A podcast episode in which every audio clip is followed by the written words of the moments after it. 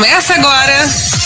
CDL no ar, aqui na Santa Cecília FM. A apresentação Roberto César. Oferecimento Sicredi, gente que coopera cresce. Olá, ótima noite para todos vocês. Estamos chegando com o CDL no ar, o comércio e as principais notícias do dia.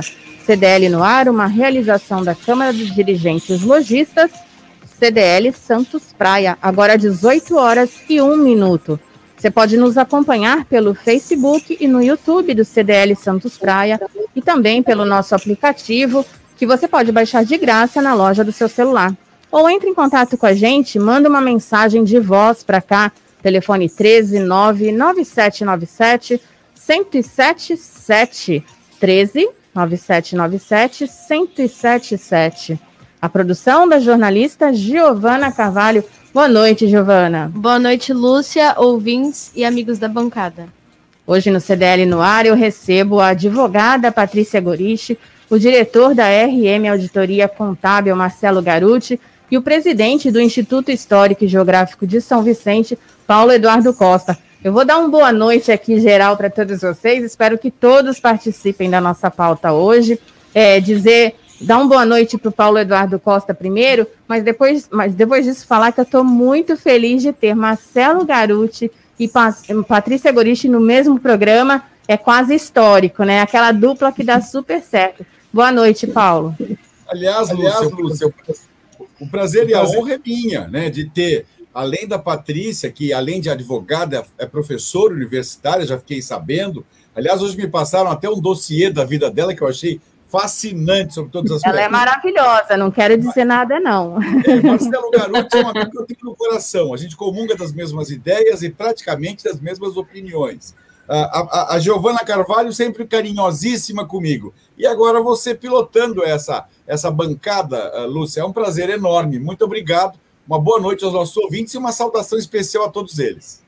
É, deixa eu falar primeiro com ela, Patrícia Goriche, querida, que bom ver você aqui. Olá, boa noite, boa noite a todos. Olha, com esse início carinhoso do Paulo, obrigada, Paulo, pelo carinho. Com meu querido Marcelo Garuti, né? Meu amigo São Paulino, querido, e Lúcia, uma amiga também bastante querida, a gente já se conhece já há bastante tempo, né, Lúcia? Já fizemos muitos programas de rádio juntas e fico feliz de você aí comandando a nave. Boa noite a todos os nossos ouvintes lembrando também. Que, sim, sim, é, é férias, né? É, o Roberto César está lá no sul, tá com frio danado lá, ele e as filhotas dele. Então, dia primeiro ele está de volta no comando disso tudo aqui. Então, estamos aqui só de passagem, mas está ótimo e estou feliz. Agora, Marcelo Garuti, você aqui com Patrícia Goriche é a maior prova de que duas pessoas que são tão diferentes podem se dar tão bem, né? Veja bem, as pessoas podem ter opinião, opiniões divergentes, que são convergentes se ambas são destinadas a um bem comum.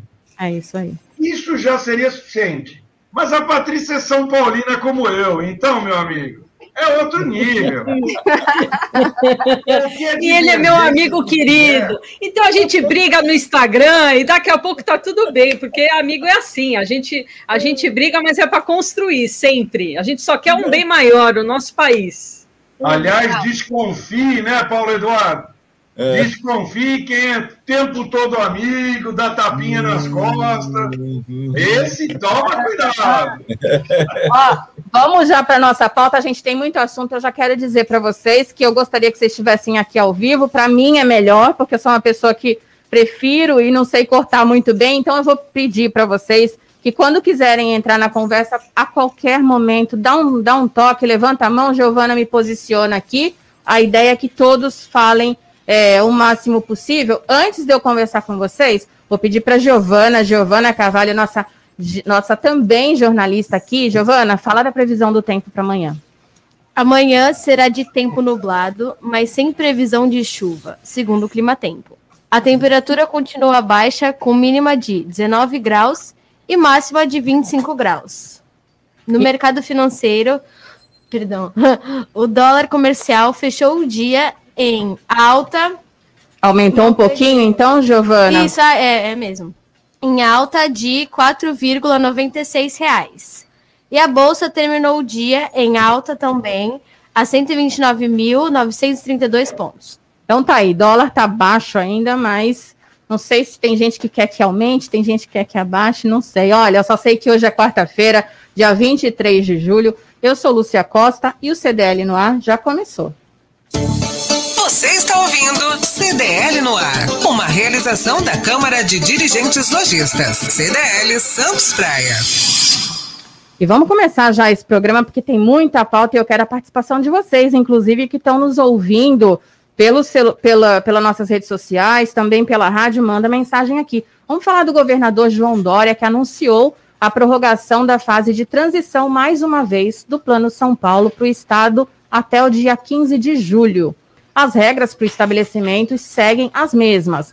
Das 6 às 21 horas, eles ficam abertos e com 40% de ocupação. Vale para o comércio geral, além de shoppings e galerias que também podem funcionar no mesmo horário. O mesmo expediente deve ser seguido por restaurantes e similares, salões de beleza, barbearia, academias, clubes e espaços culturais como cinemas, teatros e museus. Marcelo Garuti, quero começar com você. Não teve muita mudança, né? A gente também não esperava que ele fosse fechar mais uma vez. As taxas é, de ocupação aqui na cidade estão boas. Mas o que, que você achou de mais de continuar com 40% desse mesmo horário? Bom, Lúcia, é o seguinte: é, nós, é, o governador ele ele está mais queimado do que carvão de churrasco. Então, o Pilatos lavou as mãos faz tempo.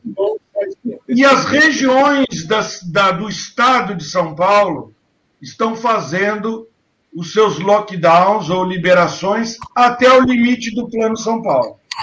Você tem algumas regiões que está mais grave, os prefeitos estão fechando.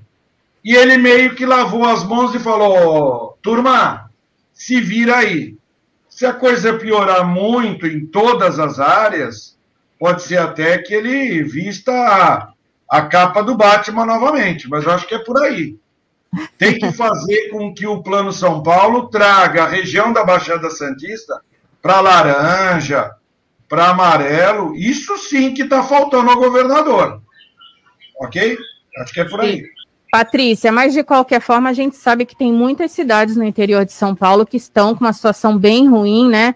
E aí eu acho que, como o Marcelo falou muito bem, ele quer fazer um ampassando ali, né? Deixar todo mundo meio que nivelado para não fechar um, abrir o outro, não sei. O que, que você acha?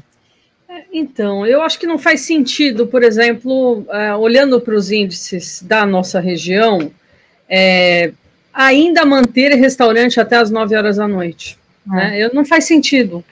É, eu acho que a, a, o grande segredo, justamente para evitar o, o Covid, né, é justamente distanciamento social. Se você diminui o tempo do, de um restaurante, você vai concentrar as pessoas no restaurante. Né? E é, veja bem, também a gente não tem é, é, tanto delivery assim tem restaurantes que, pela própria alimentação, pela própria comida, é, não permite esse tipo de entrega. Né? A, a comida vem é, é, solta, enfim, uma série de características. Né? Então, é, isso eu ouvi de uma proprietária de um, de um restaurante mexicano. Ela falou: olha, o tipo, o tipo de comida é muito complicado, a embalagem é muito cara e eu estou tendo que arcar com isso. Se a gente colocar o salão até meia-noite, uma da manhã, enfim, você ampliar esse espaço de tempo, é, vai ter menos pessoas dentro do salão. Então eu não vejo por que, qual que é, quem foi o gênio com J, né? Que teve a seguinte ideia: ah, vamos diminuir o tempo e concentrar as pessoas no mesmo lugar. Porque é isso, é concentração. Então, se a gente tem distanciamento social, não tem por que é, manter a, a, pelo menos a região nessa fase. Eu acho que é isso mesmo que o garoto falou é, nivelou o estado inteiro, mas não é justo para os comerciantes que estão ávidos, né, para ter justamente movimento na sua casa. É, e lembrando que os restaurantes, eles recebem pessoas que ficam sentadas, né, bem diferente, inclusive daqueles barzinhos, que que fica todo mundo amontoado, restaurante, cada um tá lá no seu nicho, mas, Paulo, é, São Vicente o prefeito deu uma estreitada, né? Tá, inclusive, a gente sabe que não é fácil, São Vicente é grande, apesar das pessoas que não conhecem, tem a área continental toda, tem muita festa rolando e o trabalho lá está sendo difícil, né? Aqui. Ah, a verdade acontece o seguinte: veja bem, São Vicente é uma cidade sui generis. Embora ela tenha 390 mil habitantes, ela tem apenas 20 leitos de UTI apropriados para o Covid. Então, aí o prefeito é, assusta-se, porque vai depender, caso haja uma contaminação maior, eventualmente de usar os leitos de Santos. Daí a razão do prefeito estar tá estreitando todo. Mas acho que, de maneira geral, eu vou até é, é, parodiar e brincar um pouquinho com a Patrícia. É, o nosso governador é um chato com X. É, ele realmente é uma pessoa que não tem a menor condição de estar tá lá administrando, porque para ele é só lockdown. Ele não está percebendo que o comércio está quebrando. E está quebrando por um erro dele. Porque o que tínhamos que ter feito no começo? Marcelo Garuti já falou sobre isso e eu vou repetir. Se tivéssemos feito testagem de todo mundo no início, só confinaríamos quem estivesse contaminado. Isso seria muito mais lógico e coerente. Mas nós não fizemos a testagem, confinamos todo mundo dentro de casa, obrigamos os comerciantes a fecharem seus comércios, muita gente faliu, muito funcionário desempregado. Hoje o Brasil conta com 66 milhões de desempregados, o que não é uma taxa pequena. E é ainda insistimos em preservar. E nesse ponto, Patrícia e Marcelo estão corretíssimos. Se a gente ampliasse o horário de funcionamento dos restaurantes, nós não teríamos tanta concentração, porque todo mundo vai no desespero sabendo que nove horas não pode mais entrar. E tudo bem, até às vezes estende um pouquinho mais, até umas 10, para poder desocupar o espaço. Mas isso não é suficiente. E pior, todavia, existem restaurantes que não fazem delivery em alguns bairros. Então, eu, por exemplo, moro no alto da Ilha Porchá. Se eu peço de algum restaurante do Gonzaga, ele não vai até a Ilha Porchá. Então, eu fico na vontade. E alguns restaurantes vicentinos, por exemplo, não fazem entrega, por exemplo, na comunidade do México 70, no Dique, Exatamente. no Dique das Cachetas, entendeu? Então, é assim, é, é um contrassenso tudo que está acontecendo no estado de São Paulo. Está na hora de a gente abrir os olhos e aprender a votar melhor nas próximas eleições para não cometermos os mesmos erros, não é? É, isso é o que a gente sempre espera, né, Paulo? Que as pessoas entendam. Patrícia, quer falar mais alguma coisa?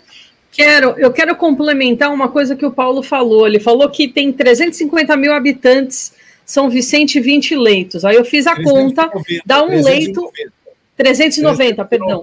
Isso, é. Mas a conta eu fiz certa, porque eu fui te seguindo. Olha, é um leito a cada 19.500 habitantes. A OMS, a Organização Mundial da Saúde, coloca que o ideal no mundo real seria três, de 3 a 5 leitos para cada mil habitantes. Olha só como anos de má administração vicentina causou, né?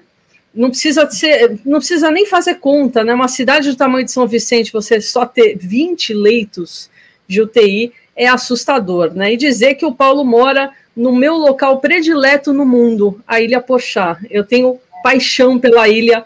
É o lugar mais lindo da Baixada Santista.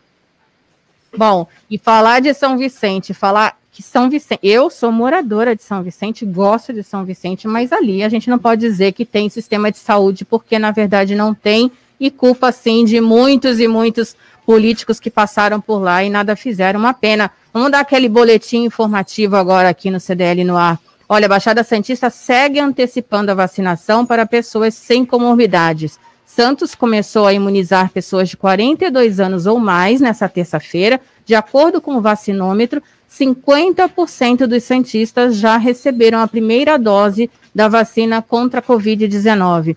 São Vicente e Peruíbe segue vacinando a população de 40 anos ou mais. Praia Grande, Mongaguá Itanhaém iniciaram a imunização para pessoas com idade entre 43 e 49 anos. Importante a gente colocar aqui para os nossos ouvintes que o uso da máscara continua sendo obrigatório em toda a Baixada Santista, em todo o Brasil, em todo o mundo, só em alguns lugares que não. O vírus entra exclusivamente pelos olhos, nariz e boca. Então, e só aquela informação que a gente já tinha dado lá atrás, o número de casos está estável e queda no é, percentual de mortes em idosos, o que é uma ótima notícia também. Então, nós estamos vendo que as pessoas realmente estão se vacinando e esse número de mortes vem caindo Ainda bem, né, Patrícia? Agora é importante o pessoal saber que tem que tomar a segunda dose, né?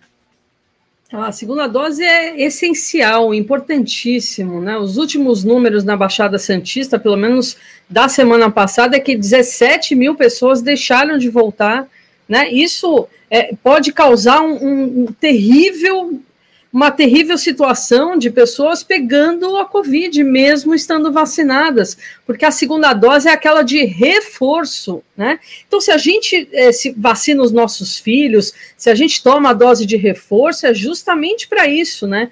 Para que aumente, então, esse nível de, de eh, de imunização, né, não é, nunca é 100%, mas pelo menos chega muito próximo a isso, né? E se a gente tiver Covid, é, a gente não, por exemplo, não vai ter sequelas, né, nem consequências piores. Então, a segunda dose é essencial. Inclusive, hoje, na, no Instagram da Prefeitura de Santos, lançaram uma nova campanha falando justamente disso, que Exatamente. a segunda dose é essencial. É isso aí. Deixa eu dar uma boa noite para o Leandro, que está por aqui. O Marco, Marco lá do Guarujá está na audiência, como sempre. O César está aqui também com a gente. O Carlos passou aqui, mandou mensagem. Vamos ver o que o Carlos mandou para gente. Boa noite, Lúcia Costa. É Carlos falando. Quer dizer que o César volta dia primeiro. Né? Tá lá passeando no sul, pegando um belo frio. Ele conseguiu namorada naquela campanha? Arrume uma namorada para o César? Me conta essa. É, na verdade, o César é o Roberto César. Não, ele não. Acho que ele não recebeu, não arrumou uma namorada, eu não sei te dizer isso. E sim, ele está lá no sul com muito frio, mas ele gosta, né? Porque já morava lá, então tá tudo certo. E daqui a pouquinho ele tá de volta. E aí a gente vai perguntar ao vivo se ele arrumou uma namorada ou não. Não sabemos. Mas você Olha, falou que ele foi com as filhas dele, né? Foi com as filhotas, que são duas cachorrinhas lindas que ele ama, mas. Quatro patas. Quatro patas, é. É isso aí. Olha, agora 18 horas e 18 minutos, vamos falar de transporte público. Câmaras de Santos e Guarujá pedem a obrigatoriedade em colocar álcool em gel nos ônibus, uma notícia que já vem rodando desde o ano passado. O projeto de lei de autoria do vereador Augusto Duarte requer a fixação de dispensadores de álcool em gel nos transportes municipais que circulem dentro do município e o que inclui também o VLT. Então, dentro do VLT e dentro do ônibus. Já em Guarujá, o projeto de lei da autoria da vereadora Cirana Bozonquian foi aprovado e segue aguardando a sanção ou veto do prefeito. Essa é uma reivindicação que vem desde o início da pandemia, principalmente porque os comércios foram obrigados a se organizar, a cumprir as regras sanitárias, e o transporte público a gente sabe que não, e a gente sabe que eles não pararam. Marcelo Garuti, uma situação que já vem desde o ano passado, mas que ainda não tem solução, né? Olha, esses vereadores produzem cada pérola, desculpa, gente. Eu quero saber o seguinte: o dispensador vai estar na porta de entrada? Vai. Ok. Então o cobrador, o motorista vai ver se o cara apertou o álcool para pegar no cano para subir no ônibus? Ou vai passar, secar o álcool, aí vai pegar no cano do ônibus, escorregar e cair para fora, para trás. E dentro do ônibus, vai segurar nos canos dos bancos em cima, vai ter dispensa. Pelo amor de Deus. Esses Mas vereadores eu... nunca pegaram o ônibus na vida. Pois é, não é pegaram o ônibus. Metrô, os trem da CPTM. Para com isso. Depois de um ano e meio. Ah, Luciano, desculpa. É inexequível, na minha opinião. E eu não sou da área médica, mas eu quero saber, professor, quando o ônibus sair lá de São Vicente, lotadaço, quando é que o dispensador no meio do caminho já esvaziou, Paulo Eduardo? É. Na é, verdade, como, na, né? Marcelo, na verdade, eu acho que eles deveriam ter pensado nisso muito antes. Evidentemente que, num país civilizado, teria álcool gel nos pontos de ônibus, para a pessoa higienizar e entrar no ônibus já com a mãozinha higienizada. É, eu acho que essa providência tomada agora já, e acho que mais de um ano e meio da pandemia, é mais uma, digamos, banalidade, embora seja muito importante alertar as pessoas que nós continuamos ainda numa pandemia. Ela não acabou, os números apenas diminuíram, mas ela não terminou, ela continua aí. E ela só vai terminar quando a gente tomar vacina. Sem vacina não há vírus, não adianta. Se você imagina que tem um remedinho milagroso, um retroviral milagroso, não, ele não existe. O que previne desta doença é a vacinação, em duas doses, como você mesmo disse. É lamentável que a gente continue pensando assim. Eu acho que, embora a iniciativa do vereador ou da vereadora tenha sido até no sentido de melhorar, ela é um pouco inexequível. Marcelo Garuti está coberto de razão ao falar a respeito disso. É... Agora, Patrícia, bom mesmo e antes da Patrícia falar, só quero saber o seguinte, só para incrementar. Isso é uma janela aberta para o dono da empresa de ônibus falar, prefeitura, eu quero mais 50 centavos na tarifa, porque eu tenho que dar álcool gel. É, Patrícia, e dentro disso que o Marcelo também colocou aí a opinião dele, é importante a gente colocar também que importante seria que tivesse mais ônibus, com certeza, rodando em Santos, em São Vicente, em toda a Baixada Santista, né? Ah, o vereador, ele tinha que ter feito isso antes, concordo com em gênero, número e grau. É, eu acho que o vereador, ao invés de mandar colocar o dispenser, tinha que colocar mais ônibus na rua. Né? E lá no início da pandemia, eles retiraram os ônibus da rua. Mais uma vez, algum gênio né, falou: puxa, vou ter uma ideia genial, né? E a ideia é: vamos tirar os ônibus da rua, vamos concentrar as pessoas. Então, aqueles ônibus que já eram cheios ficaram lotados, né? Então, o distanciamento social inexiste. O álcool gel é importante sim, porque a gente tem alguns Brasis, assim como a gente tem a São, a São Vicente Mar, Santos Mar, é o que eu sempre falo, e a Santos Maré, e a São Vicente Maré. Estive recentemente na Maré, né, nas palafitas, e as pessoas lógico, elas não têm água encanada, que dirá álcool gel. Né? Então, se essas pessoas entrarem contaminadas, elas vão contaminar todo mundo. Então, é, não se resolve muita coisa, mas diminui. Também acho que tinha que ter no ponto, mas aí no ponto a gente vai ter vandalismo. Por quê? Porque a gente não tem uma conscientização geral de enquanto comunidade, né, que o bem público é de todos, não é do terceiro, não é do presidente, é nosso. Então, enquanto a gente não tiver essa educação em cidadania, tudo vai ficar mais difícil, né? Mas concordo com a revolta e com os pensamentos do Garuti, né? Que é justamente isso: as pessoas vão escorregar, o, o álcool vai. É, vai acabar logo e o proprietário da empresa vai pedir mais dinheiro, isso sem dúvida.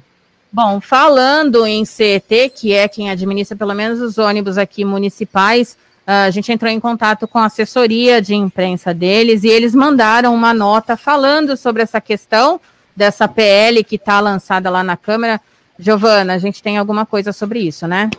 Sim, é, a assessoria informou que o assunto está sendo tratado com a viação Piracicabana. Ai, eu fiquei com falta de ar porque eu fui bocejar ao mesmo tempo. Vamos, Giovana, vamos. A, a companhia informa ainda que a higienização dos ônibus vem sendo feita regularmente na garagem da permissionária, com a utilização de luz ultravioleta. E a fiscalização da ocupação, ocupação dos ônibus no terminal Valongo, pontos finais e pelas câmeras do CCO foi intensificada. Bom, então diz aí que todos os ônibus são vistoriados, são limpos, e assim a gente espera que siga, mas que a gente sabe que a maioria da população está é dentro dos ônibus, não tem jeito, né? É isso, né? Só para concluir essa história do ônibus, que tivesse mesmo mais ônibus nas ruas e menos gente precisando se, se atropelar lá dentro da, dos ônibus, né? Luciano, Bom, uma sugestão agora, aos vereadores em geral. Minutos, deixa eu trazer aqui. A Juliana está aqui com a gente também, está dizendo o seguinte: boa noite, Lúcia, Giovana, nossos convidados. Todos os dias eu pego os ônibus às 7 horas da manhã e os ônibus são lotados. Venho da Vila Margarida para a Ponta da Praia, onde trabalho. E, e ela colocou aqui que não tem jeito, é sempre muito lotado. E é assim desde o começo da pandemia, né? Dá um, mandar um abraço para o Carlos, que está aqui também, o Kleber com a gente, Lucas está por aqui, a Sônia também. Ótima noite para todos vocês e continuem acessando as nossas redes, entrando em contato aqui com a gente, telefone 99797 1077. Agora 18 horas e 26 minutos. Vamos falar de polêmica um pouquinho e dos comerciantes também. Uma deficiente visual foi barrada em um estabelecimento comercial de Praia Grande por estar acompanhada de um cão-guia. A experiência que a cliente passou foi traumática, segundo ela, foi um, em um estabelecimento no bairro do Boqueirão no último domingo. A mulher relata que um funcionário não permitiu o acesso dela com o cão-guia por se tratar de um comércio de alimentos. É uma proibição mais moral do que ilegal. Eu quero conversar com a Patrícia Goriche, começar com você, Patrícia, sobre isso. Como é que funciona essa questão dos cães guias, por exemplo? No caso, ela precisa, mas o estabelecimento, eu não sei se você sabe responder isso, vou pedir depois para o Paulo também a opinião. É, eles são obrigados a aceitar?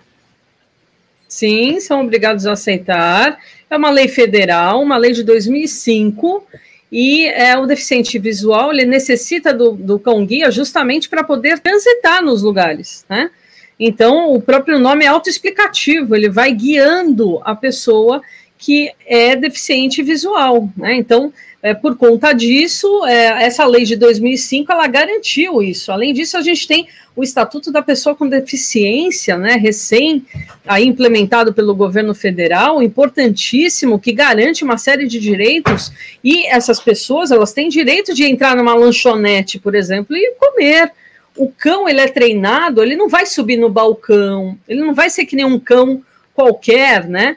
Ele é é, é, treinado por anos. Eu tenho uma amiga em Brasília, que é inclusive do Ministério da Justiça, e ela e o marido eles fazem isso, é, eles treinam cães para o Brasil inteiro. Então, esses cães eles chegam é, super novinhos e ela entrega esses cães com dois anos de idade. Ele fica praticamente dois anos com um casal para justamente quando ele ingressar, né, quando a pessoa que está com que tem a deficiência visual ingressar em qualquer local, ele se comporta como se ele fosse invisível. Ele está ali só realmente para guiar, ele não vai subir no balcão, não vai fazer as necessidades dele no local. Então, é, é realmente é uma falta de informação. A gente vive numa era da informação, né? Pois onde é. tudo está no nosso celular, onde tudo está no computador, mas existe uma falta de informação geral com relação ao básico, né? Justamente isso, e é uma pena, lamento muito por essa moça que, que passou por esse, por esse constrangimento, né? Lamentável.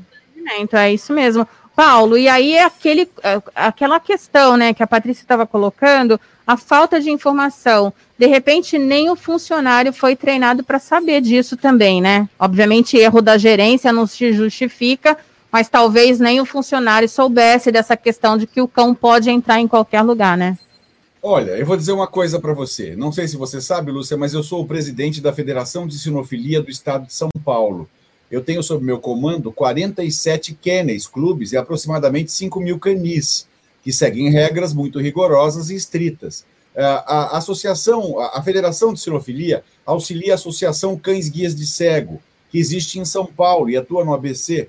E, curiosamente, a sua presidente é a advogada santista Mônica Grimaldi, que tem o Adilson Lima como um dos principais braços produzindo e treinando animais para atender essa casta. É importante lembrar que na Europa, na França, por exemplo, os cães são permitidos em qualquer restaurante.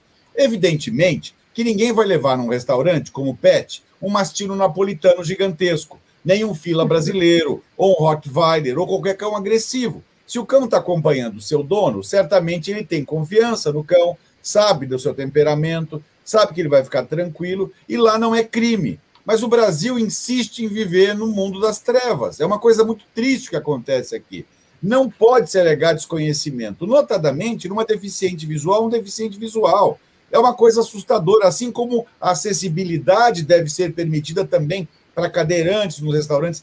Nós temos que sair desse mundo das trevas e começar a viver no mundo real. O mundo real implica em aceitarmos a minoria, a dificuldade, as pessoas que têm essas deficiências, pequenas deficiências, mas que dependem desses animais. Agora, a pessoa foi impedida. Eu acho que esse restaurante mereceria uma boa multa, começando por aí, e questionar todo mundo lá para ver se justifica manter um alvará de funcionamento com um porteiro que diz que você não pode entrar, notadamente porque você precisa estar com o seu animal dentro para poder se locomover. Eu acho altamente lamentável, lamentável, com toda sinceridade, Lúcia.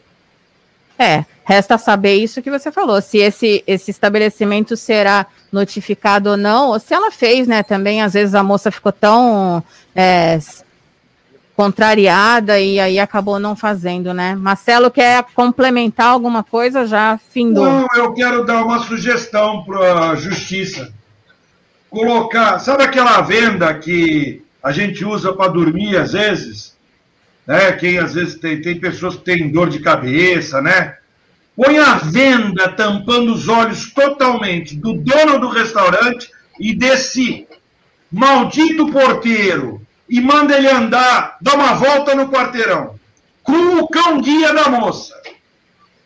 Acabou. É, situação difícil. Agora vamos, antes da gente ir para o nosso intervalo comercial, tá chegando festa junina, tá aí, não vai ter festa junina em nenhum lugar, a gente sabe disso, tá todo mundo dentro de casa, mas a Paula Parames, ela tá por aqui e ela vai falar um pouquinho, inclusive amanhã é dia de São João e tem mais São Pedro, tem um monte de santo. Vocês estão com saudade das festas juninas? E muita, você não tem noção. Aliás, a festa junina vem de Joanina, em homenagem a São João, justamente. Essa tradição é uma tradição portuguesa que o Brasil adotou, e para não dizer que não vai ter nada, vai ter sim, viu, Lúcia? Amanhã, o Instituto Histórico e Geográfico de São Vicente vai fazer, através das redes sociais, a apresentação da sua tradicional quadrilha junina. Basta entrar no Facebook do Instituto Histórico e Geográfico de São Vicente ou no Instagram da instituição Casa do Barão para assistir ali fogueira. E aí você em casa com pipoca, com quentão, com o pinhão, vai não vai deixar morrer essa tradição. Essa é uma tradição muito nossa, a tradição caipira é nossa e nós temos que valorizá-la de qualquer maneira. Portanto, estão todos convidados amanhã às 19 horas a acessarem as redes sociais, ou Facebook ou Instagram, e assistir a apresentação da quadrilha junina. Sim, não vamos deixar morrer a tradição, não, tá bom? E qual que é o Facebook? Fala de novo para o pessoal é, que não entende. Olha, é muito fácil. Instituto Histórico e Geográfico de São Vicente,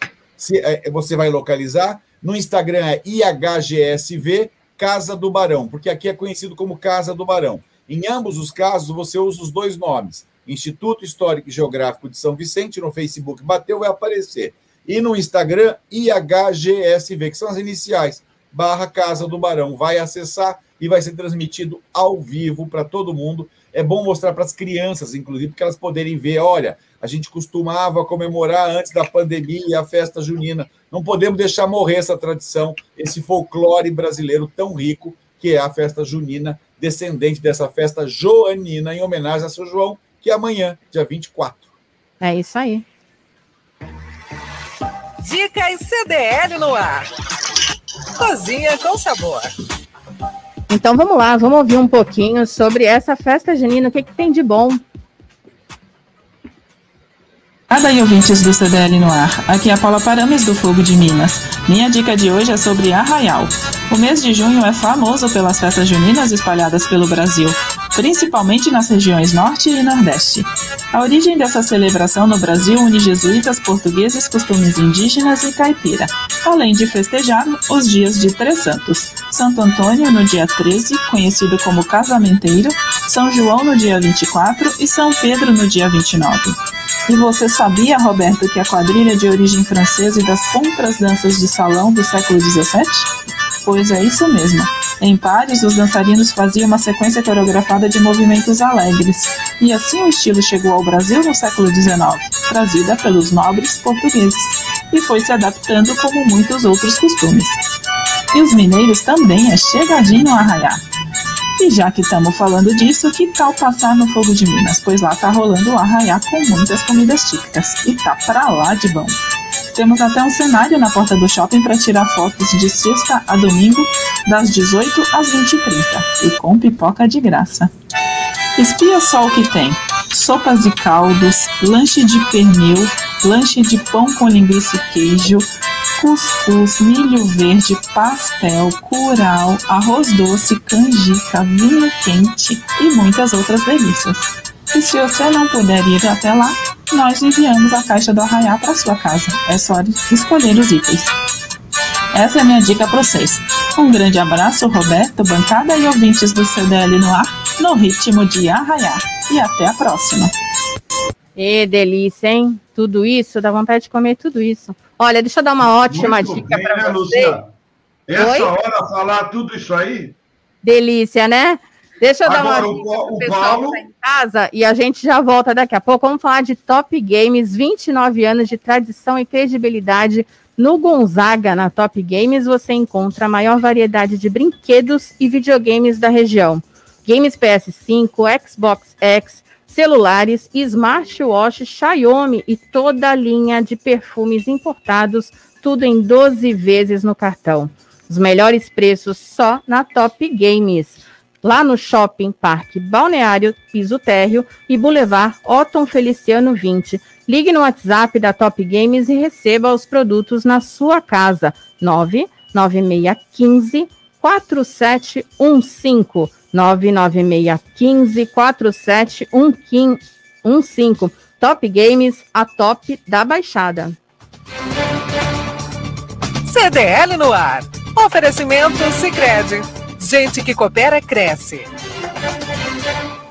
Slex.com.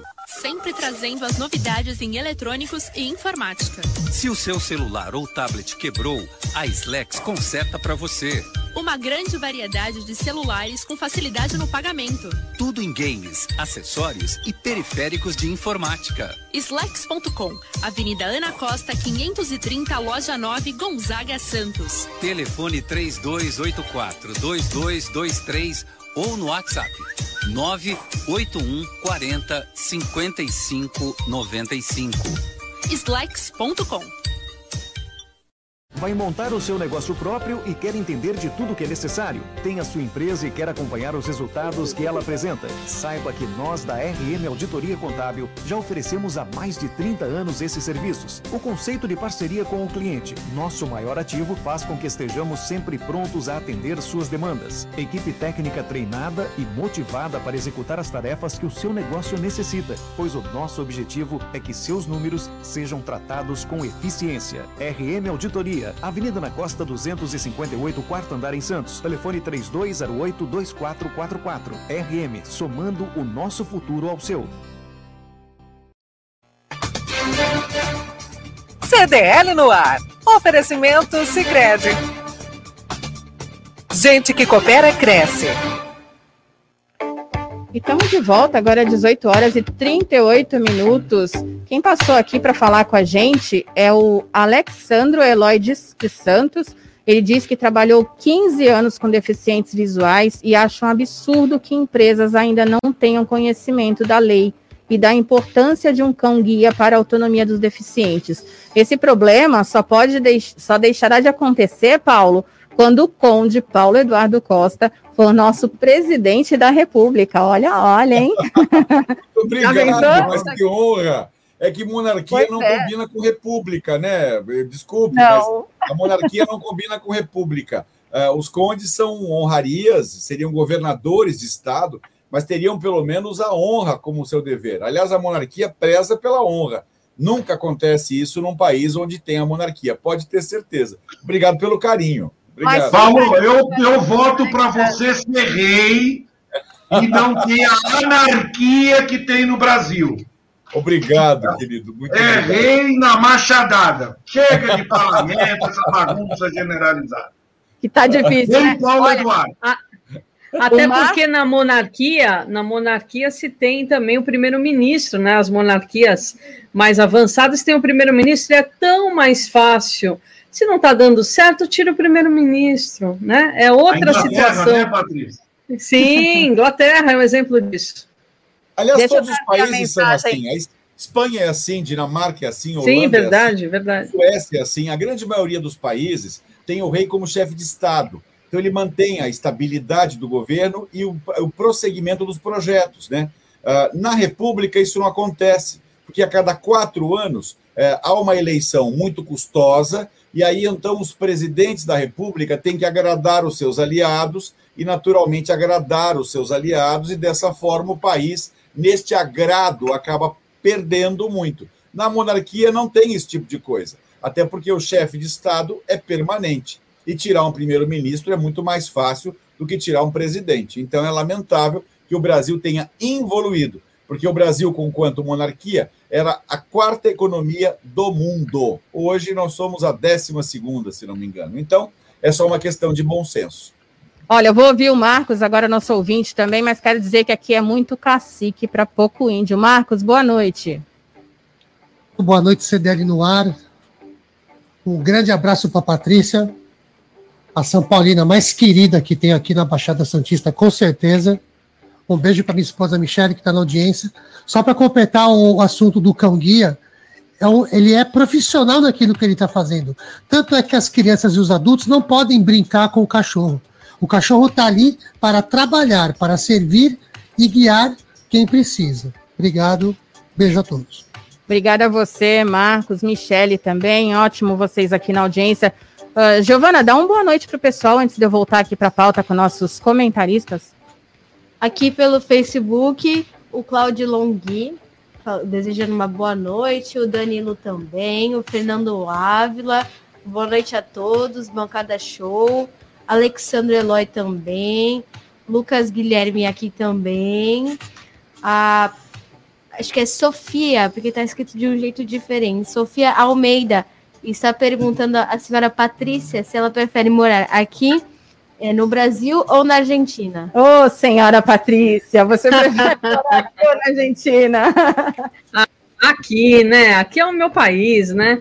Mas a Argentina me recebeu muito bem, então é, tem um pezinho lá. Daqui a pouco eu estou indo para lá também.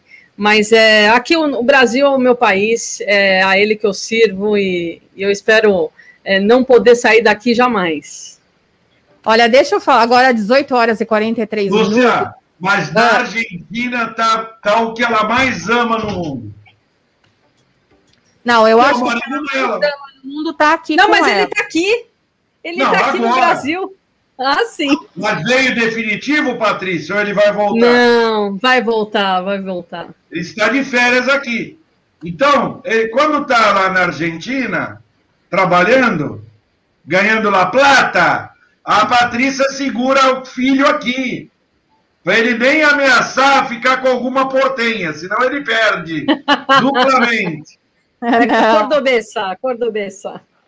Olha, gente, eu vou, eu vou para Itanhaém agora, mas é importante essa notícia e até para a gente dar uma atualizada para o pessoal, porque aqui a, a Baixada Santista inteira está escutando o CDL no ar. A Prefeitura de Itanhaém determina em decreto, divulgado ontem, o retorno ao trabalho para servidores públicos que, que pertenciam ao grupo de risco e já foram imunizados com duas doses da vacina. A volta é prevista para a próxima segunda-feira, agora dia 28, e os servidores que optaram em não tomar as vacinas deverão retornar ao trabalho e assinar um termo de responsabilidade. Eu quero começar já com Marcelo Garuti sobre essa, essa notícia que está em Itanhaém, mas que poderia ser em São Vicente, em Santos, enfim. O que, que você achou disso, Marcelo? Olha, Patrícia, é um assunto polêmico. Talvez eu não vá, não vá pular fora. Talvez a Patrícia, até juridicamente, seja mais, mais adequada. Eu vou falar como cidadão que eu me vejo no direito de receber ou não receber a vacina. Sim, mas um funcionário público que lida com o público talvez não possa ter esse direito garantido. Parece que tem uma legislação federal sendo gestada no nosso parlamento, criando tal passaporte da vacina.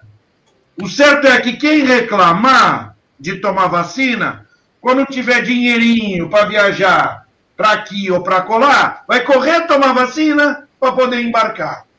Então, é, isso daí é uma grande hipocrisia tomei minha AstraZeneca na data X e a segunda dose 6 de agosto. E vamos embora, meu.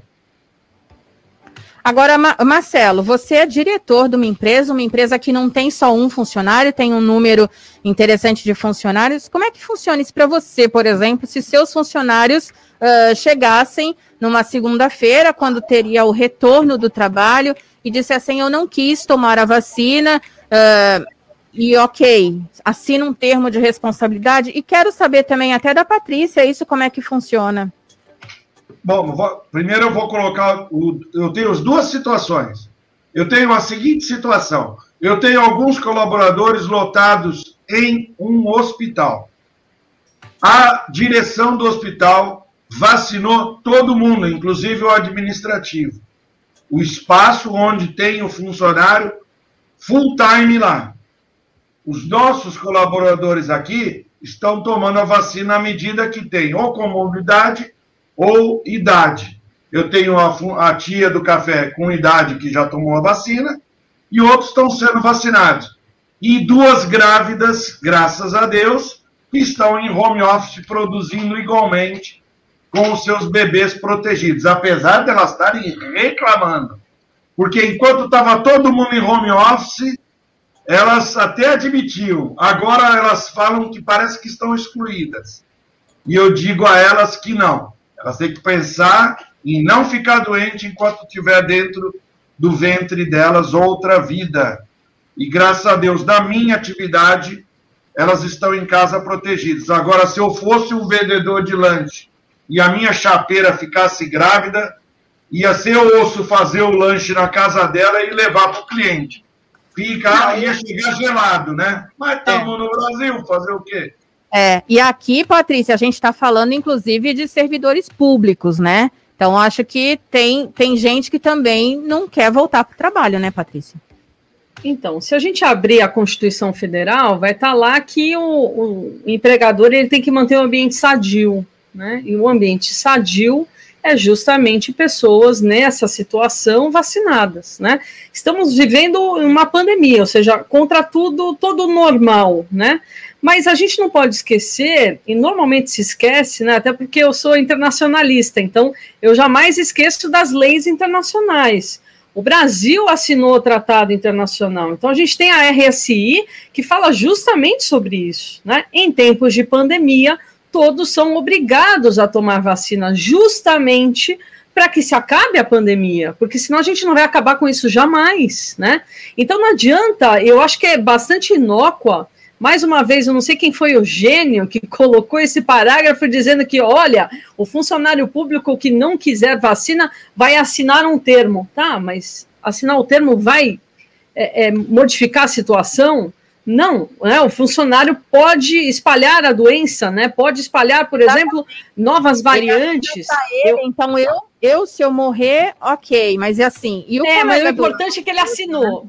É importante que assinou. É. Por isso que eu falei, quem foi o gênio que fez isso, né? Então, isso não resolve o problema. Eu acho muito bacana quando as pessoas batem no peito e falam de liberdades, mas a gente não está nos Estados Unidos. No Brasil, a liberdade ela é mitigada, né?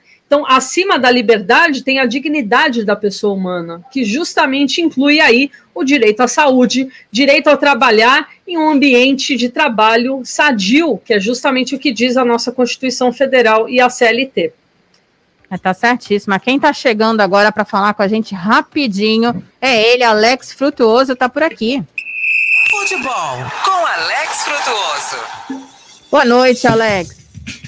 Boa noite, Lúcia. Um grande abraço a você, a todo mundo que acompanha a edição desta quarta-feira do CDL no ar. Vamos aos destaques do esporte, começando com o Campeonato Brasileiro, que tem jogos daqui a pouco, começando às sete da noite. O principal deles aqui para a gente é a partida entre Bragantino e Palmeiras, né? O Palmeiras que no final de semana venceu a equipe do América Mineiro na Bacia das Almas, enquanto o Bragantino foi ao Maracanã e conquistou um grande resultado contra o Flamengo, uma vitória por 3 a 2. O jogo é em Bragança Paulista deve ser uma partida bastante equilibrada e de bom nível técnico, portanto, daqui a pouco, sete da noite, Bragantino e Palmeiras. No mesmo horário, o São Paulo recebe o Cuiabá. São Paulo que perdeu no final de semana aqui na Vila Belmiro para o Santos por 2 a 0, que não vem bem no Campeonato Brasileiro, pega um adversário que acabou de subir da Série B para a Série A, então é a oportunidade de recuperação para a equipe do técnico Hernan Crespo. São Paulo que na Copa do Brasil teve o sorteio ontem, né?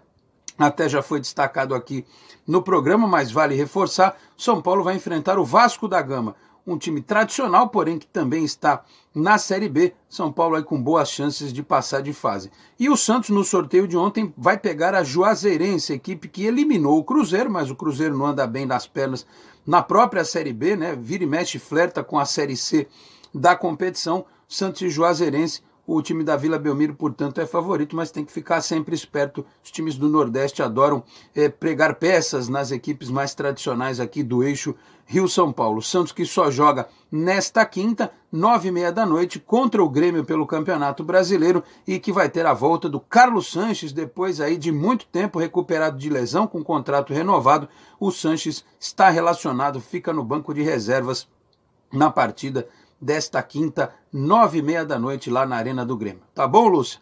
Esses os destaques do esporte, eu vou ficando por aqui. Grande abraço a você, a todos aí na bancada, especialmente para o ouvinte do CDL no ar.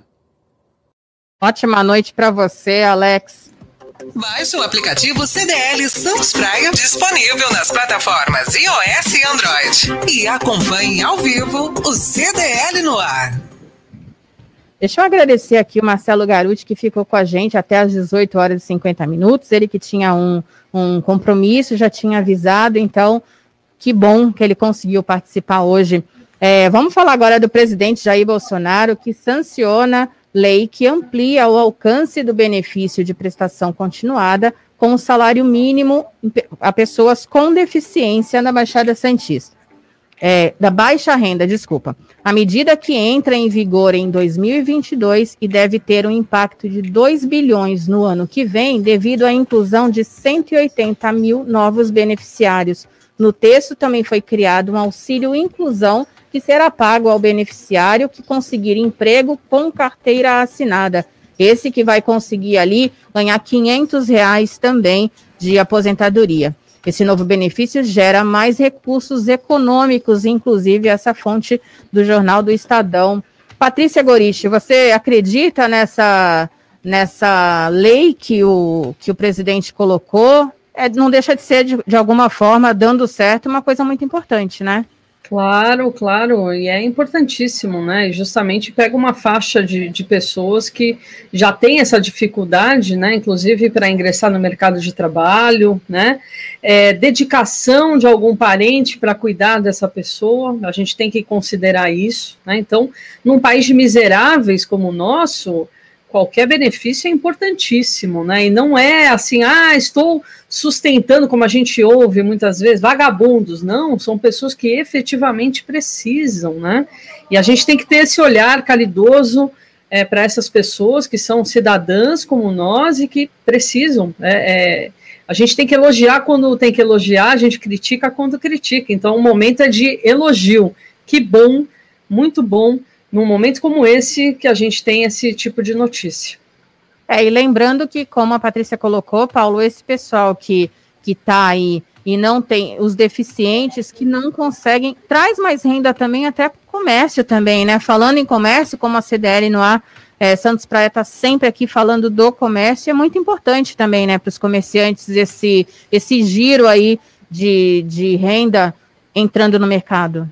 A questão é que o nosso sistema assistencialista é muito falho, né? Nós temos muita dificuldade uh, de beneficiar os mais carentes. Uh, o exemplo vivo é o auxílio que está dando, sendo dado pelo governo entre 175, me parece, e 375, que é visivelmente insuficiente. Tudo bem que a gente não precisava dos 1.400 dólares, como é nos Estados Unidos, que seria isso ideal, mas é muito importante que a gente saiba que essa força, de uma forma ou de outra, produziu alguma coisa para o país. E se está passando por privações hoje, merece que o governo lhe atenda com o mesmo carinho, porque de uma forma ou de outra alguém sempre soou para chegar onde chegou.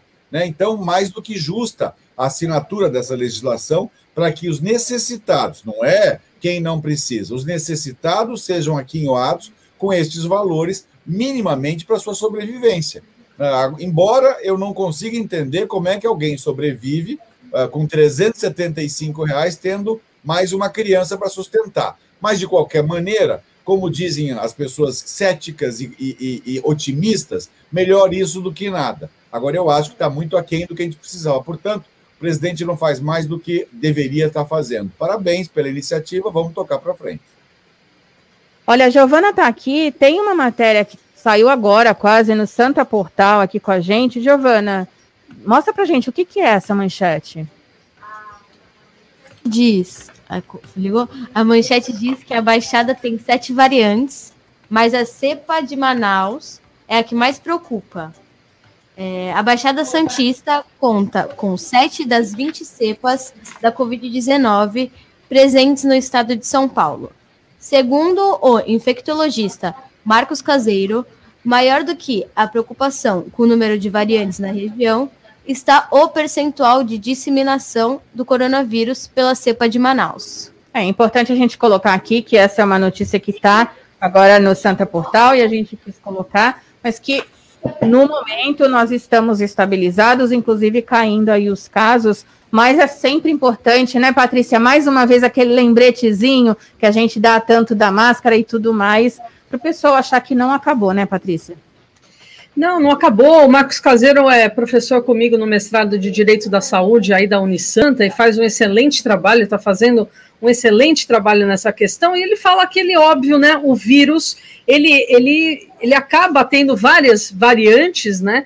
E a pandemia não acabou, a gente estabilizou. E para que acabe, a gente precisa tomar vacina, distanciamento social e álcool gel. A receita é fácil, a gente sabe, só basta aplicar. É isso aí. Não tem muita mágica, não, né? Deixa eu dar uma boa noite também. O programa já está quase acabando. O Reinaldo que está por aqui. O César está por aqui também, de novo, mandando mensagem para gente. Sempre um prazer ter vocês. Olha, eu tinha para falar com vocês também sobre o furto em escola de Santos, que é evitada pelas câmaras de monitoramento de Santos. A gente já está acabando o nosso programa hoje, mas é importante, né, Paula, a gente ter essas câmeras de monitoramento, que elas continuem aí, porque está realmente é, livrando o pessoal de furto, de furto de fios e tudo mais, né? O furto só acontece, Lúcia, porque não há oportunidade de trabalho. Bandido é. não é vocação, né? Você não é ladrão porque você nasceu ladrão. Você se torna ladrão.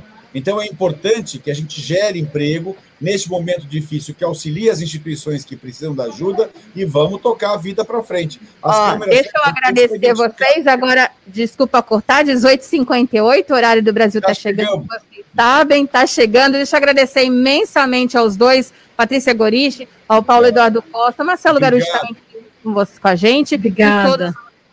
Amanhã, se Deus quiser, às 18 horas, estarei aqui de volta. Beijo para todos vocês. Tchau. Ouviu? CDL no ar. Uma